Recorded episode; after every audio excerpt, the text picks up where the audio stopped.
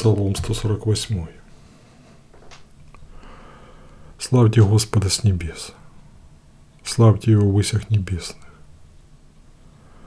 Славьте Его все ангелы Его. Славьте Его все воинства небесные. Славьте Его солнце и луна. Славьте Его все звезды сияющие. Славьте Его небеса небес и воды, что над ними, ними. Пусть имя Господа прославляют они. Он повелением своих их сотворил. Поставил Он их на веки и веки. Он дал уставы, и их не переступит никто.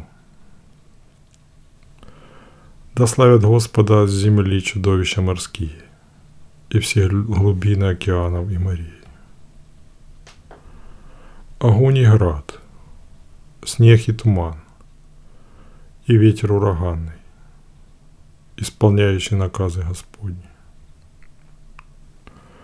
Да славят его все горы и холмы, плодовые деревья и кедры все,